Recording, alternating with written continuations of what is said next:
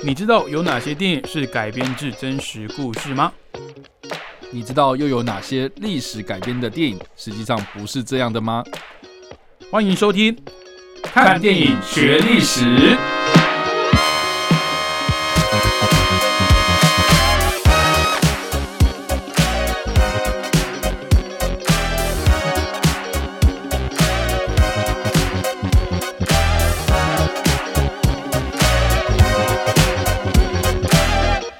各位听众朋友，大家好，欢迎收听《看电影学历史》，我是主持人伟杰。我是主持人叉叉 Y。好，今天节目播出的时间是十二月二十九号，我先预祝大家新年快乐了哦。那今天的节目呢，还是我们的十二月拿破仑专辑的最后一集。是的，很快的来到十二月的最后一周，也是拿破仑专辑的第五集。好，那当然前四集哦是针对拿破仑他如何崛起到他称帝到后来。陨落哦，晚年的这个过程呢，在前面的四集里面都有相关的整理跟介绍，那是强烈的推荐大家到我们的 p o c k e t 上面呢去收听前四集的内容，你会对整个拿破仑的故事还有整个电影的脉络会更清楚。那当然，如果还没有看过电影的，它也即将在近期哦就会上架到串流平台上面。那甚至未来呢，还有一个长达四个半小时的导演剪辑版，会对整个拿破仑在登基前的故事有一个更清楚的交代。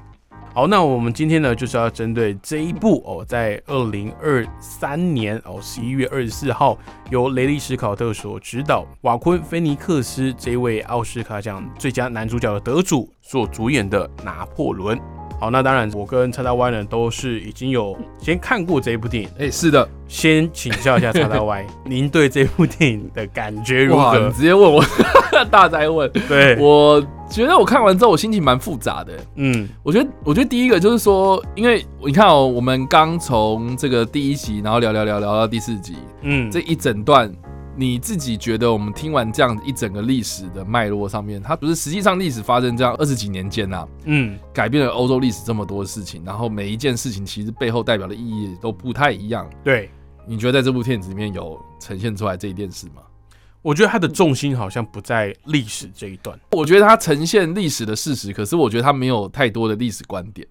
就是他他们有去解释说这这件事情发生的对没错，然后它场面很大，然后它。战争打得怎么样？然后他这个人经历了哪些事情？我觉得他呈现的东西确实就是有，就是呃，我觉得至少在质感上面啦，或者在。剧情上面啦，或者在演员的诠释上面来说的话，就确实是很精彩。嗯，对。可是就整个历史观点来说的话，我觉得它的意义不大，因为很明显就是说，就是我老婆是一个，她是一个历史小白，她看完之后就觉得说，我我知道厉那个拿破仑很厉害啦，军神嘛，然后很会带兵啊，会打仗啊，打了很多胜仗，然后到最后面啊，这个孤老终生这样子很可怜这样。可是我还是不知道说这段历史到底发生什么事啊。嗯。他就跟我讲说，他唯一一个就是，因为他毕竟是对历史没有兴趣，然后所以就有点出神。他唯一一个就是让他每一次看到然后电影的时候呢，都会觉得说，哇，我好像要继续看下去的动力，就是他觉得里面的凡妮莎·科比很正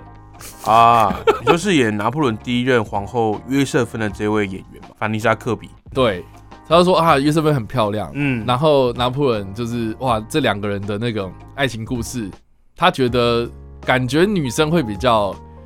哎，这样讲虽然是有点性别歧视，但是他就说他至少他啦，他觉得就是说对这段事情会比较有兴趣。这样，我觉得他凡妮莎·科比，科比，凡妮莎·科比这个这个女演员呢，把约瑟芬那种倾国倾城的那个形象诠释的很好。那我也会觉得，嗯，他在跟瓦昆·菲尼克斯所饰演的这个拿破仑之间的这个爱情故事啊。不止左右了整部电影的节奏跟调性哦，甚至它的篇幅也占了电影很大的一部分。那我觉得导演雷利·史考特呢，他也清楚这一点哦，他也知道观众喜欢看这个，因为他用相对比较生硬的方式，几乎是用编年史大事记的方式去呈现拿破仑这些著名的战绩啊，还有历史的事件。那中间这个润滑剂呢，就是他跟他皇后。约瑟芬之间这个爱情故事哦，那我们前几集啊，针对法国那个时期，还有拿破仑个人分析跟跟跟梳理，我们没有特别讲到约瑟芬这个人。对，当然我们会说他的皇后是约瑟芬，但是其实约瑟芬在史实中，他也扮演一个很重要的角色。应该应该说他的故事也蛮精彩的啦。对，而且他又跟 他是其实是贵族出身的，是他是个贵妇。那他其实，在拿破仑哦这个称帝的过程中，他就是一介武夫嘛。对啊哦那其实约瑟芬这位皇后呢，在各大家族啊，还有这些贵族之间周旋哦斡旋，其实也帮拿破仑收拾了不少。残局啦，哦，就是因为拿破仑其实也是常年在外征战哦，其实他其实也不常回家，那往往回家都是为了要事啊，哦，那这个约瑟芬的角色，这位皇后的角色又又更为重要了。是的，那我觉得这一部的选角，我我觉得这个选角是非常成功的哦。那这两位演员确实也撑得起这一部史诗的巨作。但就像陈大卫讲的，我也觉得或许是导演刻意要塑造我们这种看完觉得很复杂的心情，嗯哼哼，就是让我们体会一下当年拿破仑在被流放的时候的那种大起大落的那种感觉，有没有？就是。你看过了他的辉煌，那你也同时去见证了他的呃落魄的一面，然后去体会到嗯他失意的的那个当下。不过好啦，我觉得岔开来讲，回应到你刚刚说，就是电影看完之后的感觉啦。嗯我觉得这部片让我比较有深刻的反馈，有一个蛮大一个重点，就是我觉得一直以来我们在读历史的时候，我们其实读读读读到后来，有一个最大的感触就是说，哇，什么什么战争，然后什么什么历史事件，什么什么流血冲突什么的，就是得到几个结论嘛。第一个结论就是说，平民永远是最大的牺牲者、啊。对，就是说，好像很多的那种战争啊，我们在看到这些将领风风光光的这样子，哇，打了胜仗，凯旋归国什么的，然后让他推到这个权力的高峰什么的。嗯但是那个背后是多少人命跌出来的这个东西，我觉得在这部片子里面，他多多少少想要呈现这件事情。嗯哼，至少片头片尾，他有呈现一些可能历史上面因为某些战争，所以牺牲掉了一些人命，然后统计数字，然后什么的。我觉得在这一点上面，我觉得确实做的还不错。嗯对，那这个是我个人在看这段历史跟这部电影的时候，我觉得蛮有共鸣的一个地方。我觉得他有唯一比较明显的历史观点，就是在最后片尾打出来的那个资讯的部分。对啦，我觉得那是导演对拿破仑的一个一个感觉啦，或者是让大家知道说战争的残忍哦。我们都看到他的丰功伟业，不管是军事的天赋啦，还有带兵打仗的这个气魄，嗯，跟他称帝的这个过程。但是我们去研究历史啊，或者是纵观历史的时候，很容易去忘记的战争，就是踏着士兵跟民众的尸体 往上走的。对啊，更何况他自己也本身参与了去镇压这个政变的过程，对对对对那直接是对平民开火的哦，所以那个尸体的数量是那个只是一个估计，实际上的伤亡跟效益一定是对啊更巨大的。那只是对这些将领来讲，这些上位者来讲的话，只是数字在跳动而已。对对吧、然后第二个，我自己是觉得啦，就是说看下来，就是说不管是法国大革命的历史来看，嗯或是这部电影它里面当中呈现政治那一面的东西的时候，嗯，我个人最大的感慨是，好像人民一般百姓啊，根本不知道自己要什么东西啊。啊你，你懂吗？就是哇，这个这个人成功了哦，我们拱他，然后真当皇帝，给你嗯给你这样，然后结果这个人哎失败了，哇，打落水狗，对不对？嗯啊，把你放逐，你不要再回来了，我不要你这样，所以就就就就好像变成是说，有点像是说。你实际上真的问人民，好像为人民服务，可是人民好像自己本身也不知道自己在干什么，对啊，所以所以这个这个很尴尬啊，就说好，我们民主制度就是要还还权利于人民嘛，嗯，可是还权利于人民之后，可能这些人推举出来的这些领袖又让他乱搞，对不对？嗯所以我们在一二集、第三集之前，我们都会讲到说啊，法国政局非常非常混乱的时节的时候，这些人看起来好像要做一些事情，我制宪啊，我要立法，我要改变这个政府机关制度啊，改改改改到后来还不是一样在那边吵吵闹闹啊？最后面来收拾这个残局的人是谁？拿破仑是一个军事强人，他能够。这个所谓的统合所有一切，然后真正有所作为哦，哎，可是呢，他是专制，那是不是又是民主开倒车？所以这其实这种民主啦、帝制啦、君主制，在这种转换期期间，我们可以看得出来，在历史上面哦，在那个民主时代还是没有那么蓬勃发展的那种萌芽阶段的时候，实际上没有人知道说我自己真正要什么东西嘛。嗯，可是最根本的问题是什么？就是没有钱，没有钱才引发出来的事情。可是你在做这些政治斗争、政治清算、政治的这些政策推动的时候，你没有解决根本问题，你就是什么都不是。嗯，对，所以其实我觉得这部片它最前面它呈现的是玛丽安东尼被处死这段时间，他那个片头的时候就有讲到民不聊生嘛，这个国库空虚嘛。嗯，可是到最后面，诶，它呈现的是哇战争战争死了多少多少多少人，可是问题有没有解决？我觉得电电影里面他没有特别去解释嘛。就是法国大革命，好，嗯，你们想要暴动，想要推翻政权，是为了更好的生活，因为你现在就是可能连个面包都没办法吃，是的，那你想要为了更好的生活，可是有吗？感觉那个导演是打了一个问号说，那有吗？最后面嗯好像也没有。对，对啊，所以其实我我觉得这个是最有趣的地方哦。然后再第三个，我觉得有趣的地方在于说，诶，这个电影被拍出来的那个背景啊，它其实是这个，诶，其实我们之前有提到过的一个导演叫做呃史丹利库伯利克啊，嗯，这这个是其实是史丹利库伯利克生前他未完的遗作，就是他想要拍这部片，他酝酿很久，可是他后来过世了，这样就没有人接替他，好不容易就是雷利斯考特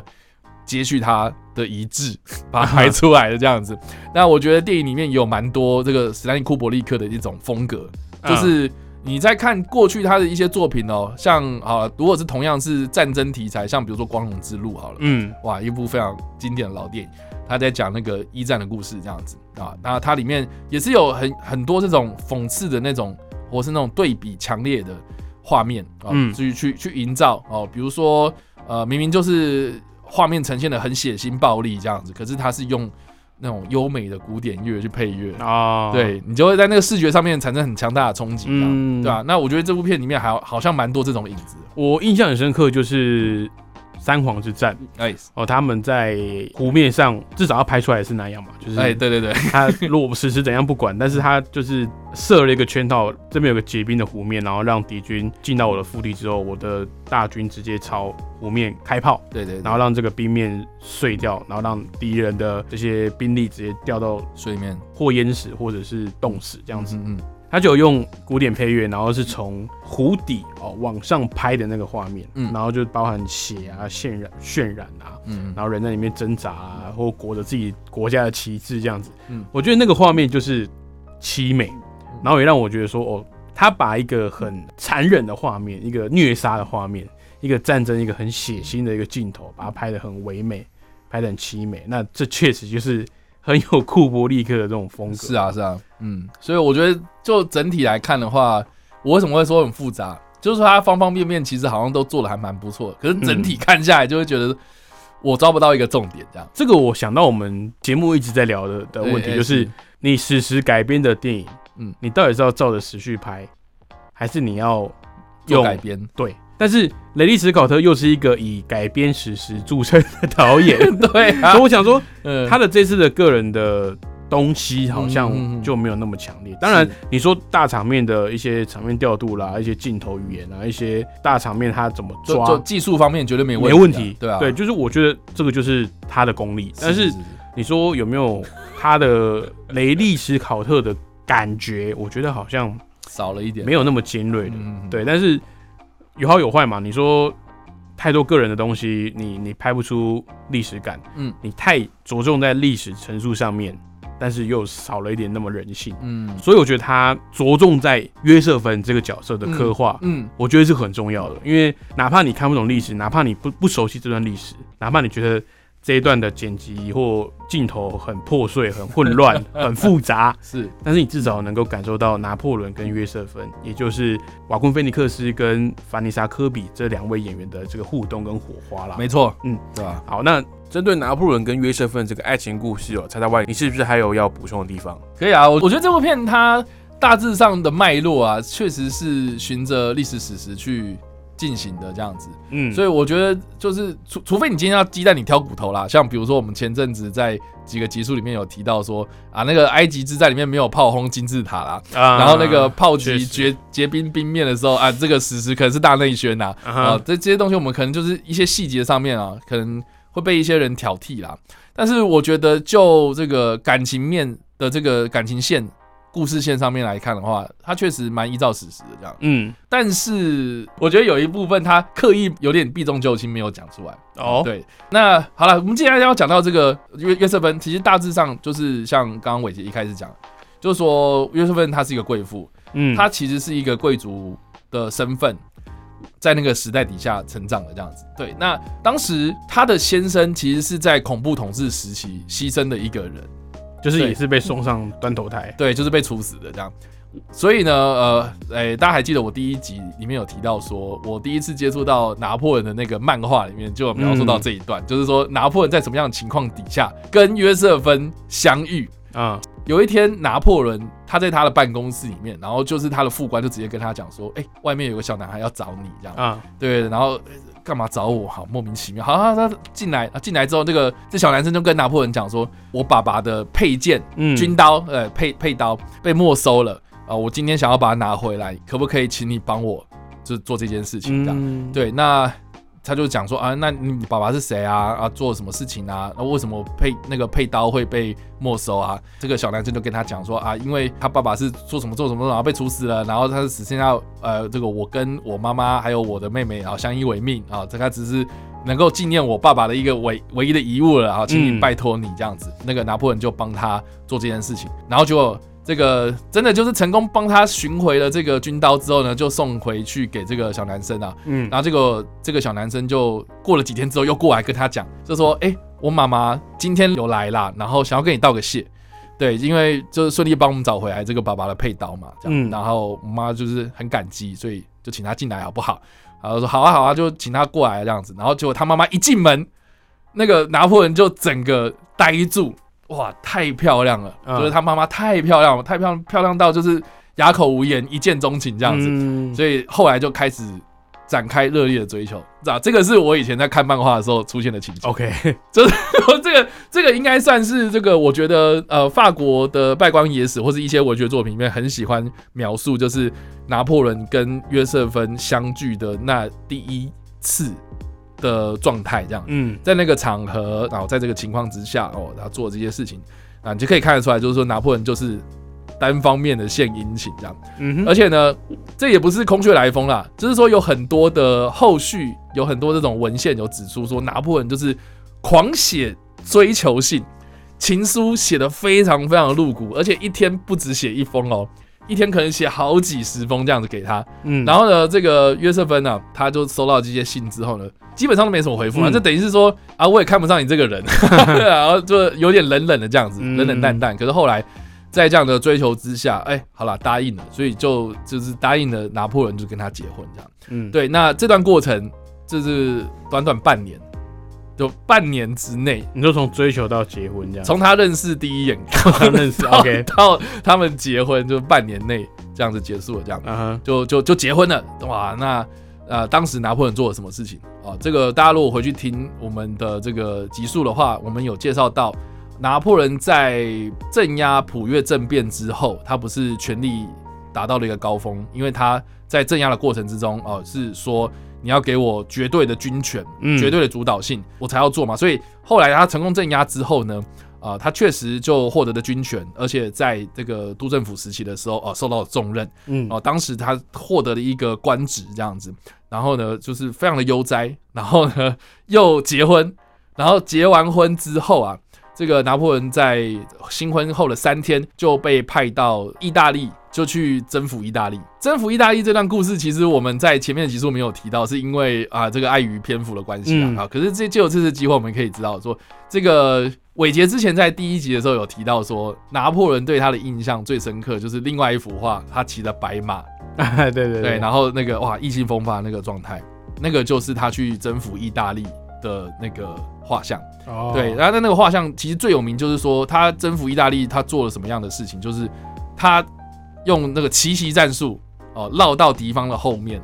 哦，就是去攻击他们的敌军这样。嗯，对，那绕过去是绕到哪里？就是他绕过了一整个阿尔卑斯山脉这样。哦，绕这么大一圈，，对，而且还带着炮兵哦。啊你知道说带当时是那个炮是很重，然后用马车的哦。拖着炮，对，然后那些马就是踏着山路，然后哇绕过了阿尔卑斯山脉，然后到人家背后这样，哦，就是你知道说那个时候拿破仑多么的大胆细心这样子哦，所以你知道说在那个情况之下，哇，他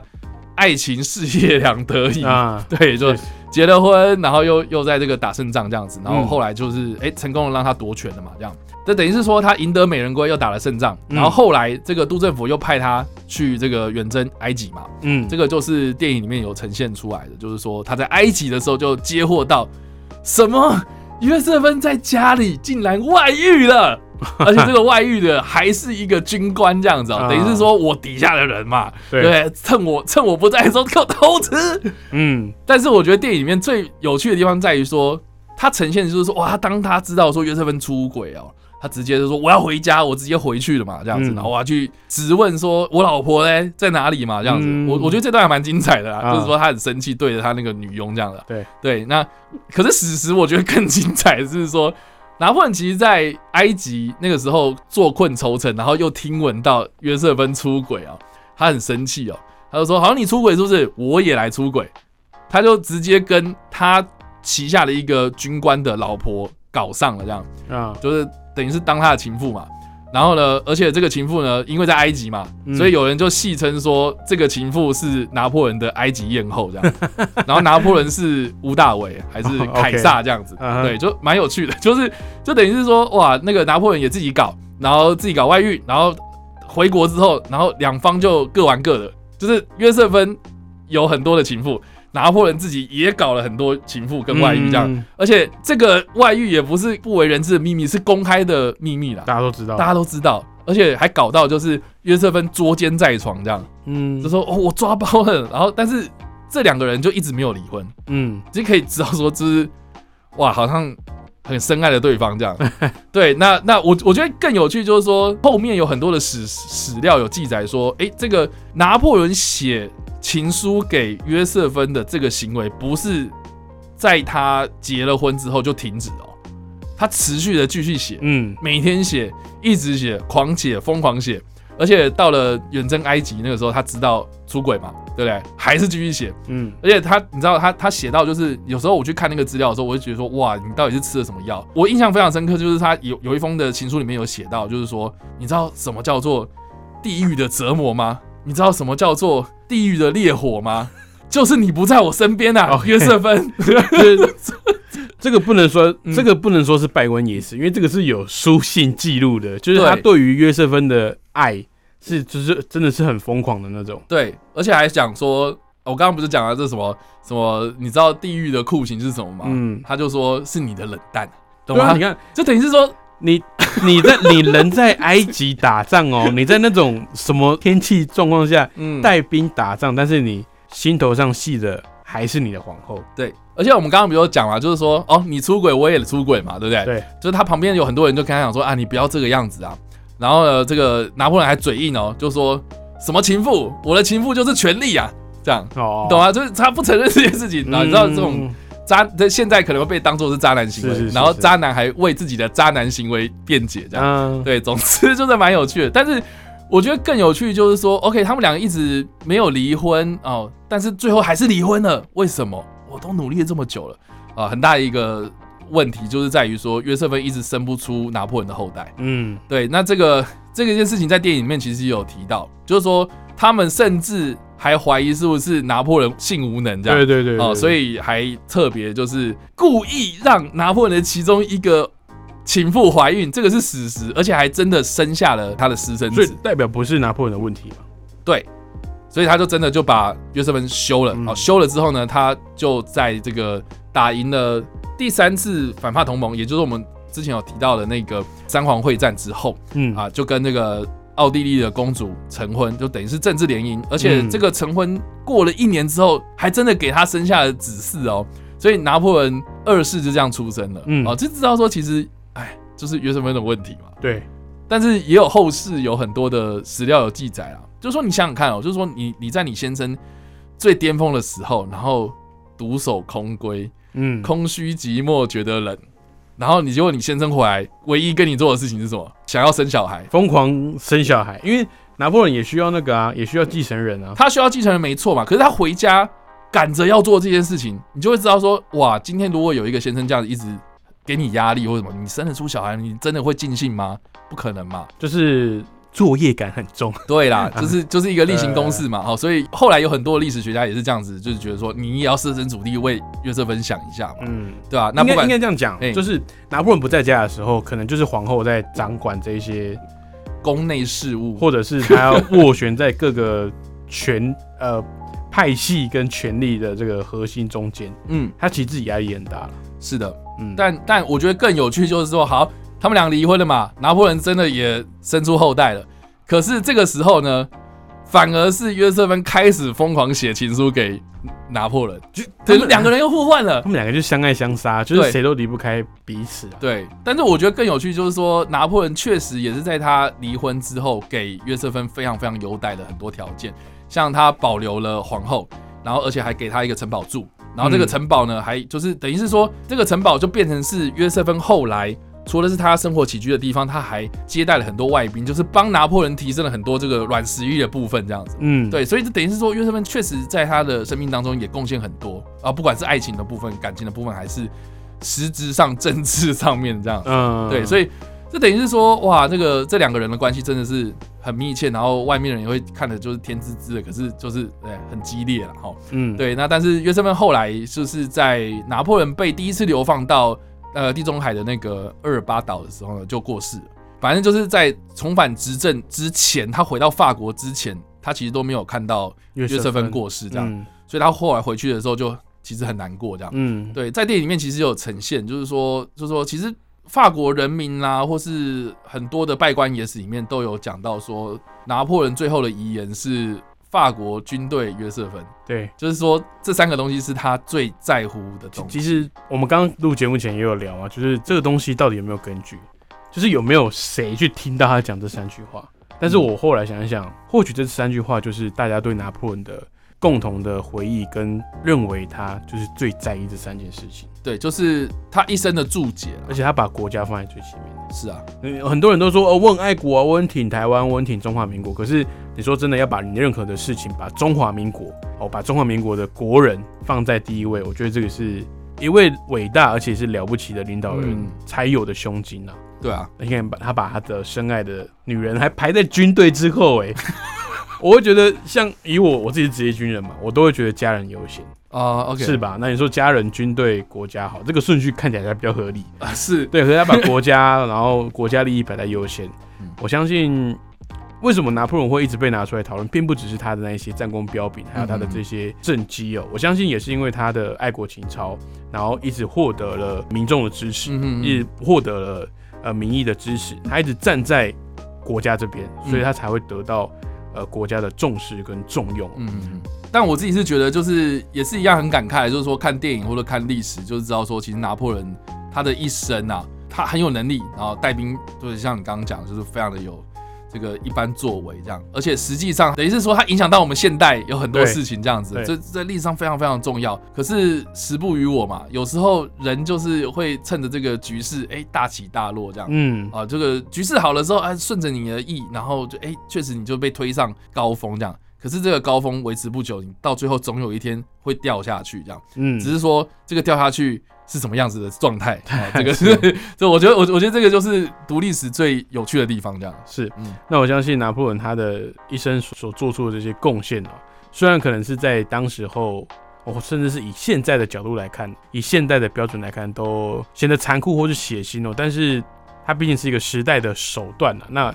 他所做出的贡献呢，就像查大外讲，也持续的在影响我们现在的民主社会的这些国家哦。好，那以上就是这个月哦，针对拿破仑这位人物以及这一部电影所制作的专题哦。那这个礼拜已经是第五集了，也是最后一集。那想要收听我们完整的节目内容呢，也欢迎到我们的 p o c k e t 上面去收听哦，上面会有完整的资讯。那不管你是有没有看过这部电影的哦，你可以把我们的 p a c k a g e 点开来听一下哦。那之后呢，哦，雷利史考特还有一个导演剪辑版，长达四个小时的版本会在 Apple TV 上面来上架哦，到时候也可以去体验一下。那我相信四个小时版本它的篇幅。比较长，也可以针对里面的一些。历史细节啦，还有包含我们最爱的两位男女主角哦，他们的感情故事呢，会有更多的琢磨。那也希望我们这个月所做的拿破仑专辑呢，可以让大家在回顾这段历史哦，或者是在观赏这一部电影的时候呢，会有一点点不一样的心得啦。好，那今天节目就到这边，非常感谢各位听众朋友的陪伴，